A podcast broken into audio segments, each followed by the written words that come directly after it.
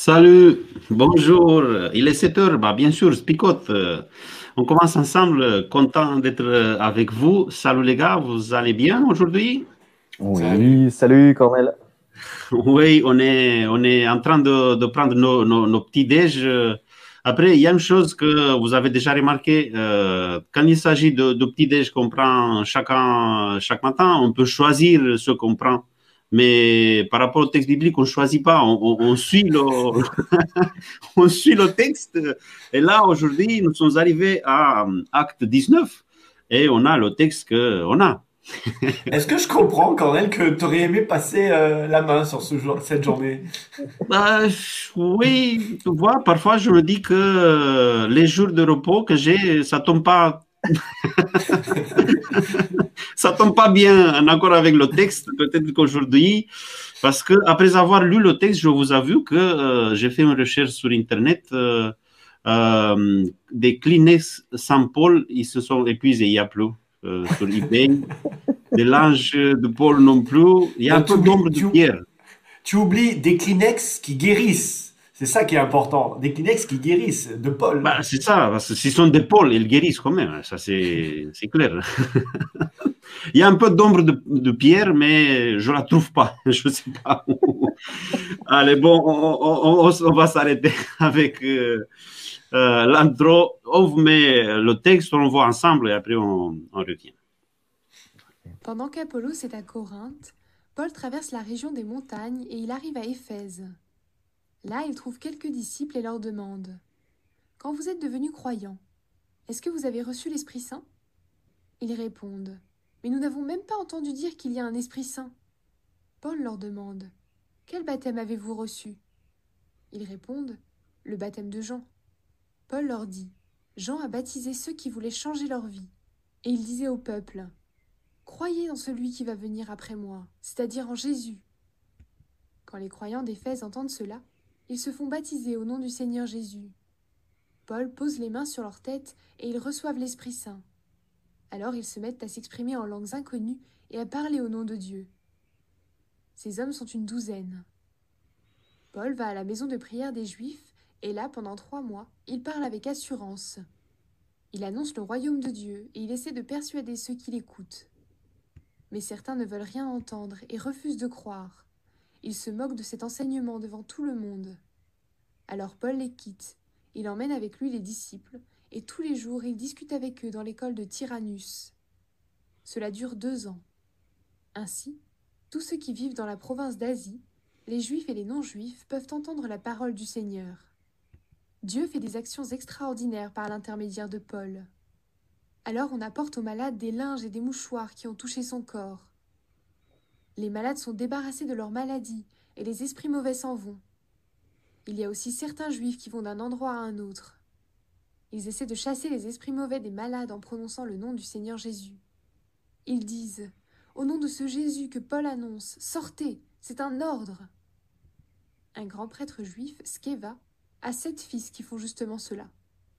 Mais l'esprit mauvais leur répond Jésus, je le connais, et Paul, je sais qui il est. Mais vous, qui êtes-vous?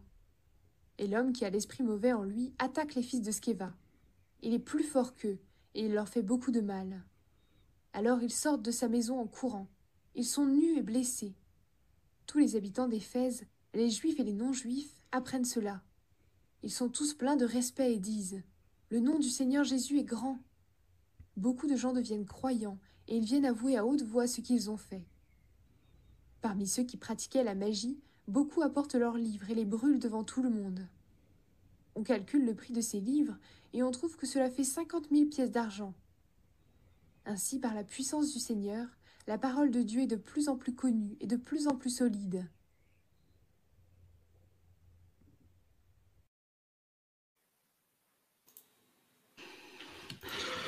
Voilà le texte. Bah, je vous invite à déjà commencer parce que, comme vous avez vu, il y a beaucoup de choses aujourd'hui. On a beaucoup de choses dans le, dans le texte. On commence avec euh, un baptême, un rebaptême.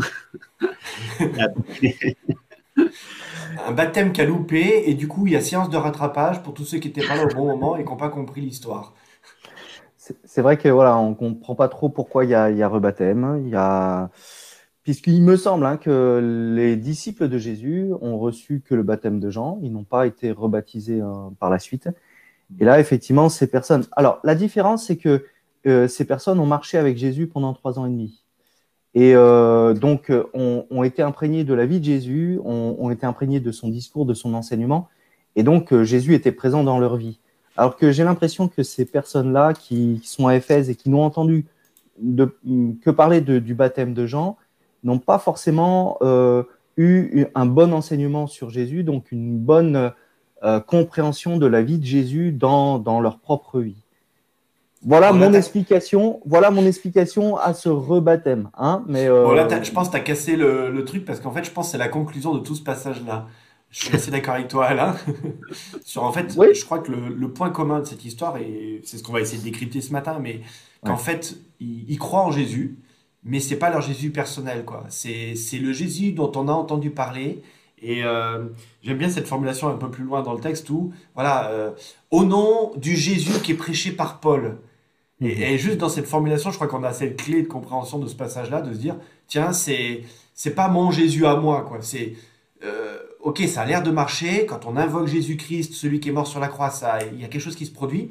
Alors j'invoque Jésus-Christ, celui que Paul présente, mais c'est pas moi, quoi. Enfin, c'est, pas le Jésus que moi j'ai intégré, quoi. Après, euh, on, s'est déjà retrouvé avec cette situation. C'était Pierre et Jean qui arrivent en Samarie. Il y avait des, il y avait là des personnes qui ont été baptisées, mais ils n'avaient pas reçu le Saint-Esprit. Et vous vous rappelez, euh, Pierre, il n'a pas rebaptisé, il a juste demandé le Saint-Esprit, il y a cette euh, différence. Mais la différence, je peux la comprendre parce que pour moi, la clé euh, se trouve dans la réponse qu'il donne à, à, la question que Paul lui pose. Est-ce que vous avez reçu le Saint-Esprit? Et ils disent, on ne savait même pas qu'il existe un Saint-Esprit. Après, si on connaît Jean, Jean-Baptiste, parce que Jean-Baptiste, il avait déjà annoncé quoi? Que après lui, il viendra quelqu'un qui va baptiser avec le Saint-Esprit. Mais comment est-ce qu'on connaît Jean-Baptiste? On est baptisé avec son baptême, mais on ne connaît pas ce qu'il disait. Vous voyez, c'est pour ça que peut-être que Paul il décide de le baptiser, de le faire baptiser, parce qu'il ne connaissait même pas ce que Jean il avait déjà prêché. C'était euh, c'était peut-être des personnes qui ont fait le baptême, mais sans trop s'intéresser de quoi il s'agit. Vous voyez. Hmm peut-être pour moi. Oui, je pense que tu as raison. Hein. C'est euh, ce manque de, compréhension, ce manque de, vécu, de, euh, alors l'enseignement qu'ils ont reçu euh, était faible ou encore une fois pas forcément assimilé ou applicable ou appliqué dans, leur vie, hein, un petit peu comme tu disais, Flip.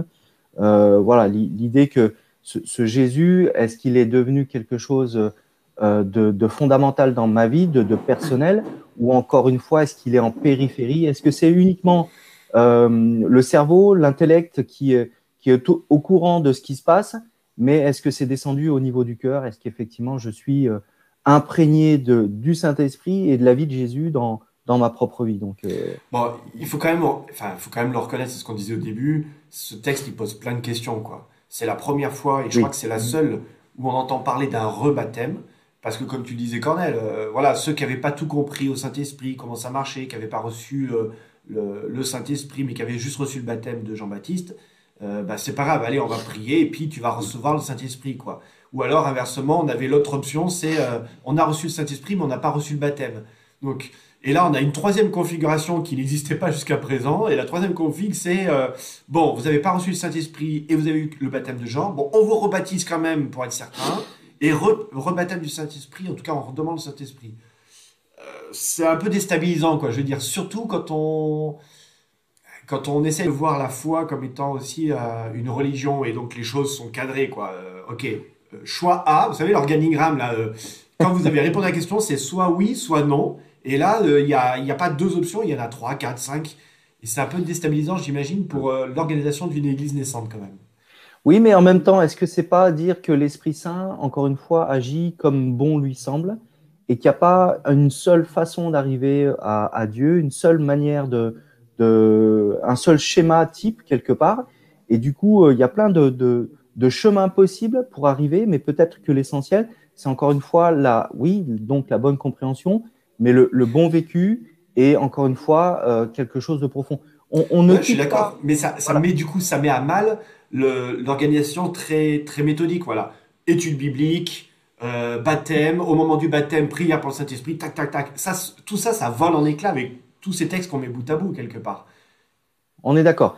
Je, voulais juste dire euh, pour la fin de ce que je voulais dire, on, revient à, ce qu'on avait euh, démarré avec Spicot dans l'évangile de Matthieu, encore une fois, des textes qui nous disaient, en tout cas Jésus qui nous disait, ce que vous avez cru comprendre, euh, euh, quelque part, il vous faut aller plus en profondeur pour pouvoir l'intégrer. Et à chaque fois dans le livre de Matthieu, c'était c'était ça qui nous était, il me semble, donné comme comme comme message. Allez, euh, il faut que ça descende en profondeur dans vos vies pour que euh, vous puissiez comprendre et réellement bien comprendre les messages de l'Ancien Testament quelque part. Ben là, j'ai l'impression que c'est un petit peu la même chose. C'est euh, est-ce que vous avez intégré ou est-ce que vous avez descendu en profondeur? Et c'est vrai que, euh, bah voilà, pour la suite en tout cas, si on veut, si on veut continuer euh, à parler du texte, c'est vrai qu'il y a des choses aussi de l'ordre de, de, la superstition aussi, puisqu'on parle de ces, de ces étoffes de linge, de ces, de, de ces choses qui ont, qui ont touché le corps de, Paul au point de guérir. Alors je ne mets pas en doute hein, le, texte biblique, le verset 12 me dit bien que ces personnes sont guéries par ces étoffes-là, mais maintenant, qu'est-ce que j'en fais? Et, comme on le dit, ces personnes qui ont entendu parler de ça euh, vont euh, euh, voilà, saisir l'occasion de, eux aussi faire des choses, mais il n'y a, a, pas de compréhension profonde de, ce, de leur geste. Quoi. Bref, tu vois, pour moi, c'est un peu difficile, c'est un peu lapidaire de dire ça comme ça. Tu vois, c'est un peu euh, bon, moi j'ai grandi dans l'église, les gars, et c'est euh, voilà, j'ai été construit avec cette idée de tout ce qui vient des cathos, c'est mauvais. Il faut s'en protéger, quoi. Et euh, toutes ces traditions cathos sur le linceul du Christ, les clous, les, qu'on appelle ça, les, ah, les enfin toutes ces reliques, pardon, les icônes.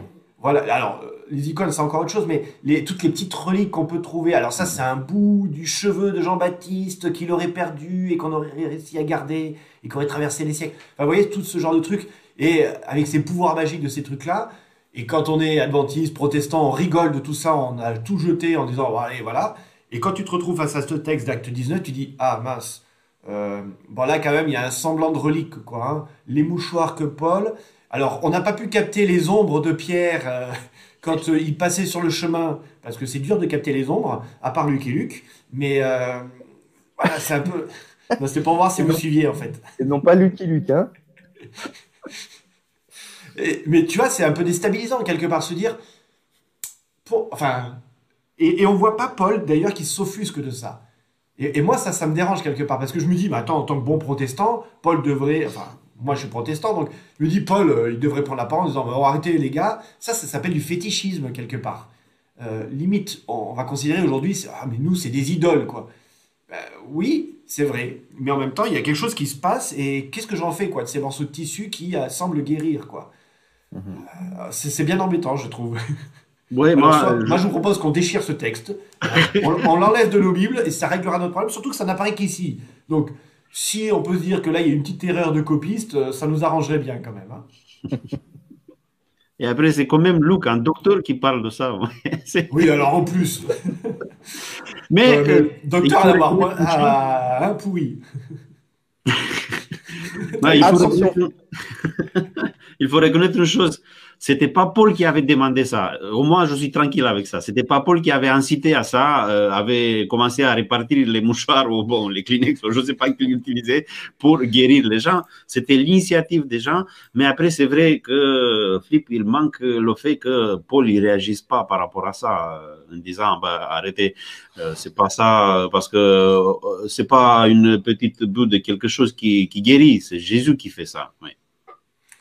Après, il y a peut-être quelque chose, il y a peut-être quelque chose aussi qui est, un élément qu'on n'a peut-être pas, euh, c'est que ça se passe à Éphèse, cette histoire-là. Alors, c'est un lieu particulier, Éphèse, parce que c'est un lieu où il y a des religions très, très présentes. C'est vraiment une ville religieuse, mais c'est aussi, Éphèse, c'est une ville portuaire, c'est une ville de brassage. Je pense même plus que les villes où il est passé à Thessalonique ou autre. Éphèse, c'est vraiment la, la porte de, de, de l'Orient, quelque part. Euh, et on le sait que c'était vraiment un lieu où ça partait dans tous les sens. Et je me dis, tiens, là, est-ce que là-dessus naissent des croyances populaires qui, qui, justement partent dans tous les sens?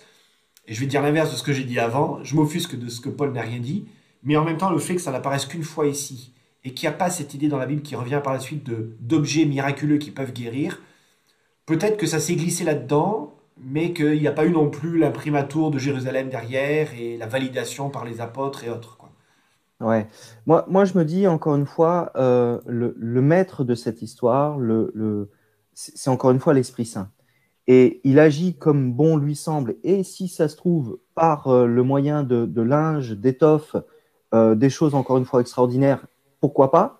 Maintenant, quand c'est les hommes qui se disent tiens, on va prendre cela et on va en faire nous aussi quelque chose pour euh, c'est quelque part encore une fois se dire tiens, est-ce qu'on ne serait pas nous aussi maîtres de cette histoire si nous prenons les choses en main? Et, il me semble qu'encore une fois, c'est on, on, entend autour de nous hein, des personnes qui parlent, enfin, qui, disent voilà, j'ai reçu tel ou tel don.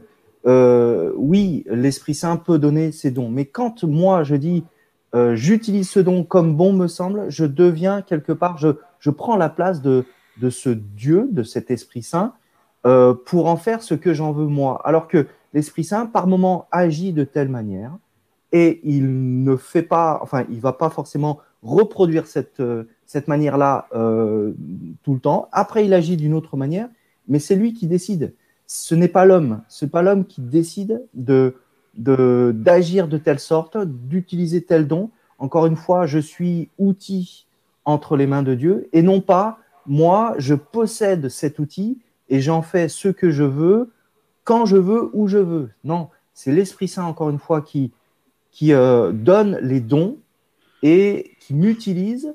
Et si à un moment donné, il veut plus m'utiliser, ben, c'est son choix. Mais ce n'est pas, à moi d'imposer quelque part la façon dont euh, l'Esprit Saint devrait agir de telle ou telle manière. Je vois un peu comme ça.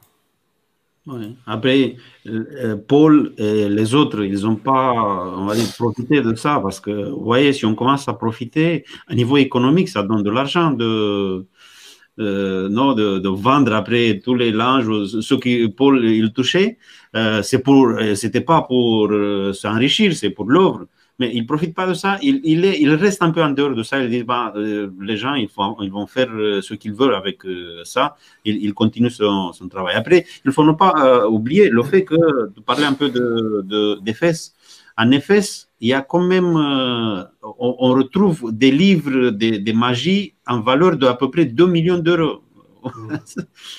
ça, ça, nous dit quelque chose sur l'orientation des, des, gens qui habitaient à, à Éphèse. À Éphèse, c'est un peu l'Alexandrie bis. Hein. Il y a une bibliothèque mhm. extraordinaire à Éphèse. Euh, et, c'est vrai que quand on arrive sur ce passage-là où tout d'un coup ils brûlent les livres euh, de magie, euh, bon bah on peut imaginer ce que ça peut envoyer comme message aussi dans cette ville-là, qui n'est pas une ville juive. Hein. il y a des juifs, il y a une forte communauté juive, mais c'est pas une ville juive. Et, et tout d'un coup on brûle des livres. bon, c'est assez déstabilisant ce d'affaires. Hein. Là aussi, il n'y a pas de qu'on ne soit pas d'accord avec certains livres, ok, en arriver à brûler, il y a une certaine violence. Moi, je dois dire que voilà, cette image de brûler des livres, aujourd'hui, la seule que j'ai en tête, c'est, c'est en 33, euh, en Allemagne nazie, où on brûle, euh, je, crois, je crois que c'est 33, où ils commencent à brûler des livres. Waouh, c'est, c'est, c'est flippant, quoi, hein, je veux dire. Mhm. Et en même temps, euh, ça correspond à un cheminement. Alors, il ne dit pas qu'ils vont aller à la bibliothèque d'Éphèse et brûler les livres de la bibliothèque, mais on nous parle de gens qui sont des exorcistes ambulants, et juifs. Et là, on peut imaginer quand même une espèce de tradition monnayée, euh, parce que s'ils sont exorcistes ambulants, euh, voilà, j'imagine que les gars, ils travaillent peut-être pas gratuitement, et qu'en effet, il y a peut-être un business du paranormal qui s'est créé autour de tout cela. Et peut-être qu'on est dans ce contexte-là. Voilà, il y a ceux qui vendent les petits bouts de tissu. On est à la lourde de l'époque, c'est Éphèse. Hein. Il y a ceux qui vendent un petit peu d'eau bénite, euh, la petite statue de, de la représentation de Paul. Ah, tu peux t'acheter Jésus aussi en petit. Enfin, voilà, j'imagine qu'il y a un peu tout ça. Là, j'extrapole. Hein. On est d'accord, les amis, c'est pas écrit dans le texte? On va recevoir des textes, euh, des messages après. Mais euh, voilà, j'imagine le contexte, il est là quelque part. Et, à un moment donné, il y a une limite qui est atteinte. Et cette limite, il fallait pas la franchir. Utiliser le nom de Jésus, euh, voilà, de manière magique, quoi. Mhm. Après, je trouve aussi que Luc, il, il essaie de, créer aussi l'image de, de, Paul comme un vrai disciple de Jésus, même s'il n'a il a, il a pas connu Jésus, parce que on a douze disciples déjà. Lui, il vient lui leur euh, imposer les mains de leur Saint-Esprit. Il y a une mini Pentecôte même là parce qu'il commence à parler en langue. Et après, euh, après, on a eu cette image de Jésus aussi, qui il y avait des, des, gens qui venaient se toucher les, les vêtements de Jésus, ils, ils, étaient guéris. On se rappelle de, on a vu ça quand on a vu Matthieu. Et peut-être il y a cette idée-là de, de Luc de, de, dire Paul, il est un vrai disciple de Jésus parce qu'il fait ce que Jésus il faisait aussi quand il était sur la terre. Mm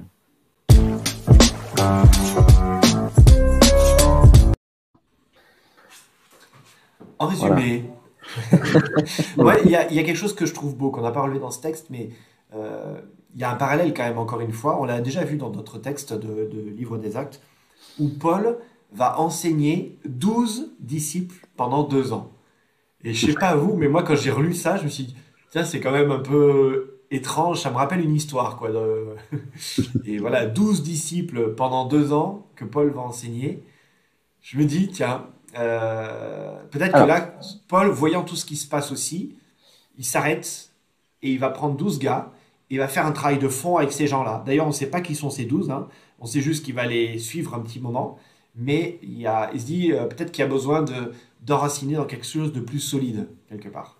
et je me dis, je mets, voilà. un petit, mets un petit bémol, je, je, dans le sens où les, les 12 qui vont recevoir le baptême, enfin, les, euh, ils sont effectivement 12, mais ensuite, quand il va aller à la, à la synagogue et quand il est parlé des disciples qui vont être instruits pendant deux ans, c'est pas forcément ces douze là qui viennent d'être baptisés, rebaptisés, mais c'est plus euh, tous, les, tous les disciples qui vont euh, entendre euh, Paul parler euh, à, à, la synagogue et qui acceptent. il dit quand même part... que ces douze là vont le suivre après. Les douze vont le suivre. Oui. Ils partent avec les, les disciples à la maison, à l'école de Tyrannus. Ouais. Voilà. Je crois qu'il s'agit des, des, disciples qu'il a déjà parlé avant. C'est pour ça. Alors bon, ok, ouais. c'est pas grave. Mais partagé, ouais, ouais, non, pas... on, a, on a le droit. En tout, en tout, cas, en tout cas, moi je vois derrière ce fait que voilà, ils n'enseignent plus dans la synagogue, mais ils vont créer une école rabbinique quelque part à côté et qui vont prendre le temps d'étudier le texte ensemble et d'analyser en profondeur. Je me dis tiens voilà, là il y a quand même aussi quelque chose de très intéressant face à tous ces phénomènes paranormaux, euh, ça part dans tous les sens ok, maintenant on va se poser et on va enraciner quelque chose de réfléchi, de solide. Et euh, deux ans de formation, les gars, vous allez devoir passer par l'école parce que euh, n'est pas prédicateur qui veut et n'est pas enseignant ou guérisseur qui veut. Quoi. Il, y a, il y a un bagage qui va avec ce Saint-Esprit quelque part et qui est reçu. Pour moi, pour moi c'est ça l'alternative à un deuxième baptême. L'alternative, c'est d'étudier. Parce que bon, quand on, on fait, on, on, se baptise, on ne connaît pas tout, ça c'est clair. Même si on ne connaît pas tout le sur le Saint-Esprit, sur Dieu, il y a toute une vie à apprendre. C'est pour ça que si on a, on a eu déjà le baptême, euh, après, ce qu'il faut, est de continuer à étudier pour euh, ouais. redécouvrir des nouvelles, les nouvelles choses. Alors, en même temps, ce n'est pas une école fermée, puisque le verset 10 me dit que, encore une fois, tous ceux qui habitaient l'Asie, juifs et grecs, entendirent la parole du Seigneur. Hein, c'est pendant ces deux années, c'est un petit peu aussi, si on veut faire ce parallèle avec, avec Jésus, encore une fois, il y, avait les douze, mais il y avait euh, tout un tas de, personnes qui, euh, qui, gravitaient autour, et l'objectif, c'était que l'ensemble du, peuple d'Israël puisse euh, entendre parler de, de, Jésus. Et là, pareil, toutes ces personnes qui habitent l'Asie, euh, au travers de cette école ou de, cet enseignement qui se fait à Éphèse, eh bien, on euh, entend parler de, de, Jésus, de la parole du Seigneur, et sont conquis ou pas conquis, mais en tout cas ont entendu parler de, de cela. Quoi.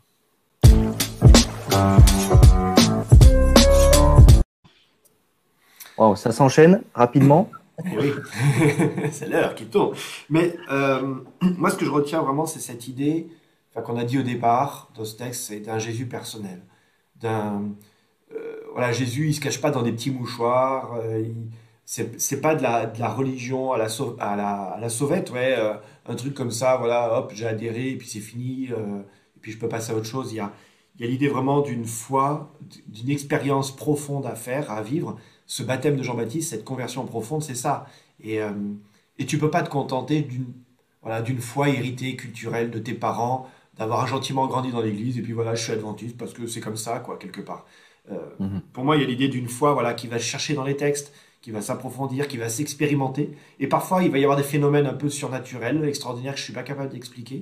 Mais euh, tout ce qui arrive euh, doit être ancré en Jésus-Christ. Et j'aimais beaucoup quelqu'un qui disait voilà, que toute. Enfin, quelqu'un.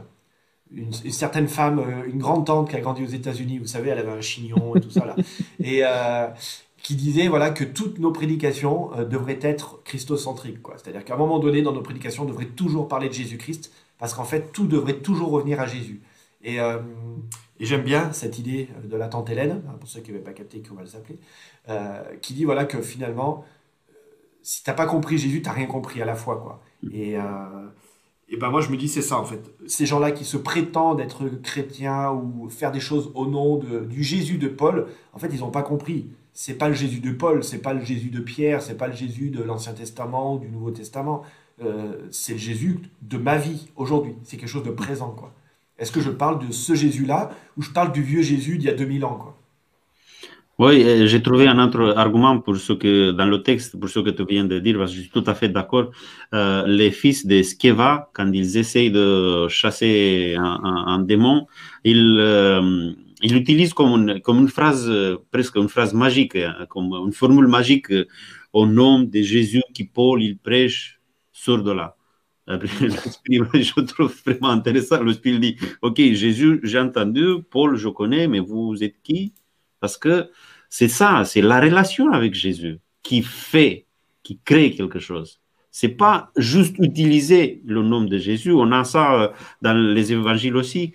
Euh, il suffit pas juste dire Jésus, Jésus, Jésus dans ma vie, Jésus. Non, il faut qu'il y ait une relation, une vraie relation authentique avec Jésus. Mm-hmm.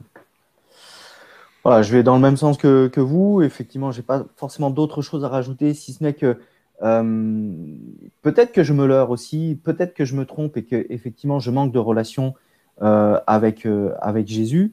Euh, maintenant, ces personnes qui, euh, alors pas, les fils de, de Skeva puisque eux ils ont pris la fuite euh, à demi nu, mais les autres qui voient cela, on me dit au verset 18, beaucoup de ceux qui étaient devenus croyants venaient en reconnaissant publiquement leurs pratiques. C'est-à-dire que, ben, voilà, reconnaître que par moment, eh bien, je, suis à la périphérie de cette relation avec, avec Jésus, avec Dieu, et que j'ai besoin de, de, plus de profondeur. Et si je, si je, le, si je le perçois, si j'en ai conscience et que quelque part devant, devant Dieu, je, je, je, reconnais que je manque de cette relation, eh bien, Dieu est capable, encore une fois, de, m'accepter, de, de m'entourer et de, et de vivre cette relation intense et en profondeur avec moi. Mais écoutez les amis, on arrive au terme de cette matinale. Je vous invite tout simplement à prier ensemble. Voilà, Père éternel, ce matin particulièrement, nous, nous venons devant toi. Euh, au travers de ce texte, c'est complexe, avec euh, beaucoup de choses qui laissent euh, beaucoup de questions dans nos cœurs. Mais nous voulons vraiment retirer une chose importante, c'est que tu es notre sauveur, tu es mon sauveur personnel. Et Seigneur, je voudrais prendre ce temps ce matin pour te prier, en notre nom à tous, que chacun nous puissions te prier, que chacun nous puissions te re-rencontrer et que Seigneur, nous puissions tout simplement la mettre devant toi, tout ce qui nous pèse, tout ce qui a été un obstacle, tous nos péchés, comme on les appelle, toutes ces, toutes ces choses qui ne sont pas belles dans nos vies. Seigneur, que tu puisses nous en alléger et que en toi nous puissions trouver véritablement le salut. C'est en ton nom que nous te prions. Amen. Amen. Amen.